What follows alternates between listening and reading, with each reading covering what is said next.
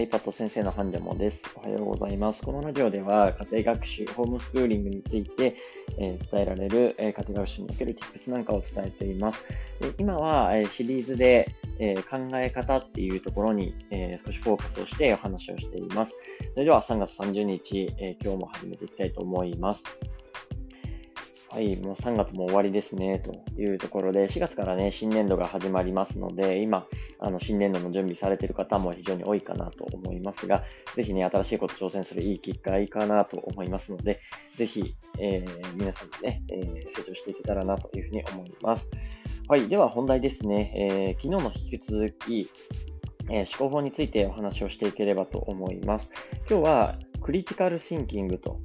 ということで、批判的思考についてお話をしていきたいかなと思います。少し振り返りをしておこうと思いますが、えー、昨日ですね、やっていた、えー、ロジカルシンキングですね。これなんで重要かっていうのを、あの、もしね、聞いてない方いらっしゃったら、えー、論理的思考のところは、えー、昨日ね、え発信してるので、それ見てもらえたらと思うんですけれども、えー、論理的思考力ですね。えー、これは、え、考え方の基礎の基礎ですよっていうお話をしました。えこれだけね、まず、あの、必ず理解をしていただいた上でですね、今後も聞いていただけたら嬉しいです。はい。では、えクリティカルシンキングについてですね、よく聞くのが批判的思考っていうことで、まあ、友達とかにね、結構批判する人いたりすると思うんですよ。あるいは、まあ、仕事場とかでも結構批判する人って絶対どこにでもいるので、あの嫌だなって思うこともね、多分たくさんあるんじゃないかなと思うんですが、ただ、批判されるって、あの、これめちゃくちゃ重要なんですね。で、これ批判されなかったらどうなるかっていうと、まあ、例えばある人が、えー、これってこういうことがいいと思いますみたいな意見を言ったときに、結局、誰も批判をしなかったりすると、要は何も意見がね、出なかったとしたならば、えー、それでいきます。はい、わかりました。で、進むわけですよね。で、大体これで進んでいいことっていうのはほぼないですね。あの、これは多分断言して言い切れると思うんですが、まあ、何か意見が出て、それをそのまま批判的思考にさらされないまま進んでいいことってのはまずないんですよ。で、なんでいいことがないのかなって考えると、あの、ロジカルシンキング、さっきあの考え方の基礎の基礎って言ったんですけど、ロジカルシンキングにも、考え方の誤りだったりだとか、漏れだったりだとか、えー、ミスっていうのはね、絶対に発生しているんですよ。それを、あの、要は保管する、あるいは注意点を見つけ出す、あぶり出すのが、この批判的思考、クリティカルシンキングというものになるんですね。なので、論理的思考力だけ高めて高めて、えー、批判的な思考力っていうのを高めないと、逆に言うと、論理的思考力を組み立てているんですけど、うまくいかないということが結構起きてくるので、この批判的思考、クリティカルシンキングっていうところをしっかりと意識をしてもらえるといいんじゃないかなというふうに思います。はい。で、えー、クリティカルシンキングは、その論理的思考のところの、えー、足りない部分を補いますよっていうお話をしたかと思うんですけれども、えー、どういうふうにじゃあね、補っていったらいいのかっていうところですね、少しお話をしていきたいかなと思います。まあ、例えばですね、えー、具体例挙げながらお話ししていければと思うんですけれども、えまあ、ある会社とかでね、えー、今動画とか流行ってるじゃないですか。なので動画の広告をね、入れて、えー、もっともっと強化していった方がいいよねっていう意見が出たときに、じゃあこれって本当に強化した方がいいんですか？この部分をまず一番最初に考えないといけないんですね。要はもう、よくあるのが、まあ、こういう広告とかを絶対取り入れていった方がいいですよねっていう風になった時に、もう、あ、そうだそうだみたいな、世の中大体もう動画だし、5G だしみたいなことで、えー、動画のお話がこう進むことって多分多々あると思うんですよ。でもそこで一呼吸置いて、ちょっと待ってくださいと。本当にそれ、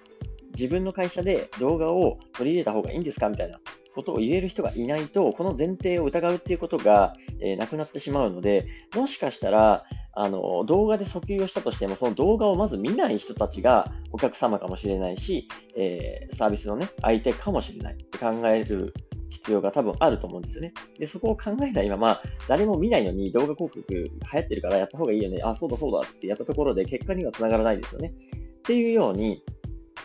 誰かが論理的に考えている論理的思考力で考えたロジカルシンキングであったとしても、その論点をしっかりと、え、確認していかないといけないっていうふうに、えー、なっているんですね。なので、まずこの論点に対する疑問ですね。本当にそうなんですか？本当に今上がっている課題って本当にそうなの？っていうのを疑うこと。これがめちゃくちゃ大事になってきます。はい。まず一番ここを覚えておいていただくと、誰かが意見を言ったときに、ここれって本当にそうなのかなって思った時に、あ、本当にそうなんですかね？なんでそう言えるんですかっていうのを、えー、しっかり聞くこと。これがめちゃくちゃ大事かなと思います。逆に言うと、これだけ聞ければ、あの、多分、批判的思考のクリティカルシンキングはほぼもう OK じゃないかなっていうふうに思います。それぐらい重要ですね。はい。で、えっと、論点の、えー、一番最初の課題を疑ったらですね、その後、まあ話が進んでいくと思うんですけれども、えー、結論と根拠ですね。何々だから、えー、これはこう思いますとか、なぜならこうだからですっていう、例えばこういうね、えー、動画を取り入れるのってどうですか？あ、本当にそうなんですか？じゃあそれってどういうふうな、え、結論でそうなってるんですか？みたいなことをね、えー、聞いていくと、えいいと思うんですね。で、そこで結論と根拠が、え示されていくと思うんですけど、ここで見てほしいのが、要は、えー、結論と根拠があまりにもこう飛躍してないか、要は話がぶっ飛んでないですか？みたいな感じで、え、疑ってもらえればいいんじゃないかなというふうに思います。そうですね。まあ、例えば、えっ、と、よくあるのが、まあ、みんなが、えー、カレー好きだから、私たちもカレー作った方がいいよね、みたいな。まあ、ある、まあ、そういうシェフというか、まあ、料理でそういう話が出たとするじゃないですか。まあ、大体、えー、みんなカレー好きそうだから、えー、カレー作ります、みたいな。いやいや、ちょっと待って、それどこに根拠があるのみたいな。それ話がちょっと飛びすぎてない？みたいなことを言えるじゃないですか。まあ、要はそういうことなんですよ。まあ、こんなあからさまに、あの、ぶっ飛んでる人あんまりいないと思うんですけど、この結論と根拠のつながりを考えられるだけでも、それってこう本当につながってるのかなっていうので、えー、しっかり見ることができるんですね。でその結論が本当に正しいかどうかっていうのをしっかり見ることができるので、えー、この思考力のところですね、結論と根拠があまりにかけ離れていないかっていうところをしっかりと見てもらえるといいかなと思います。はい。で、えー、最後ですね、えー、この結論と根拠の間にある前提についてっていうところも、えー、疑う必要が実はあったりします。一番最初には、えー、この論点ですね、課題が本当にそうなんですかっていう疑問を投げかけて、でそこからまた結論と根拠が開示されると思うので、結論と根拠、あまりにぶっ飛んで離れてないか、かけ離れてないかっていうのを確認してもらって、さらに結論と根拠の間にある前提ですね。先ほど伝えたその結論と根拠がつながっているって思ったとしても、そのつながり自体が本当にそうなんですか？そこは正しいですか？っていうのを、え目を向けないといけないんですね。この4番目というか、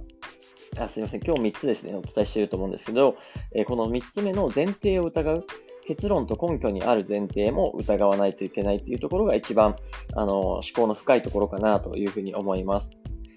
なので、えー、この置かれている条件とか、あるいは状況とかで、この結論と根拠の間にある、えー、前提ですね。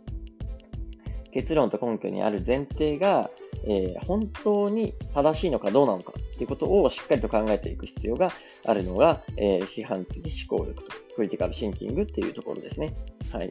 まあ、要は、あの話してる内容すごく難しいんですけど、簡単な方法が一つあって、えー、それが一人ディベートっていう感じですね。まあ、論理的な思考と、えー、批判的な思考を鍛える方法として、ぜひ試してもらいたいんですけれども、一人でですね、えー、ひたすら、えディベートをするという感じなんですね。もう本当に、まあ、簡単に言うと、え自分が勝手に立てるじゃないですか。あの、自分が考えている課題だったりとか問題。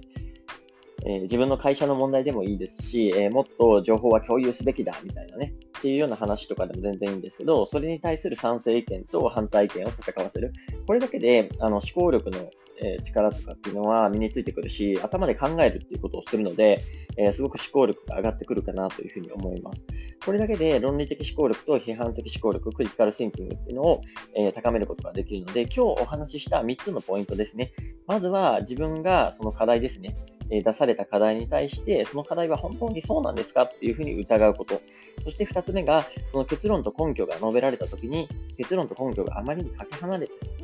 ないかどうか、これを見てもらうのが2つ目です。そして最後3つ目が、え前提を疑うですね。結論と根拠。まあ、それが飛躍していないにしても、その理由のところが本当に前提そうなんですか？それが本当に正しいんですか？っていうことをしっかりと、え見ていく必要がありますので、えー、このポイントを押さえた上で、ぜひ一人ディベートもね、えー、してもらえるといいんじゃないかなというふうに思いますので、ぜひお試しください。はい。では、これで今日は以上になります。バイバイ。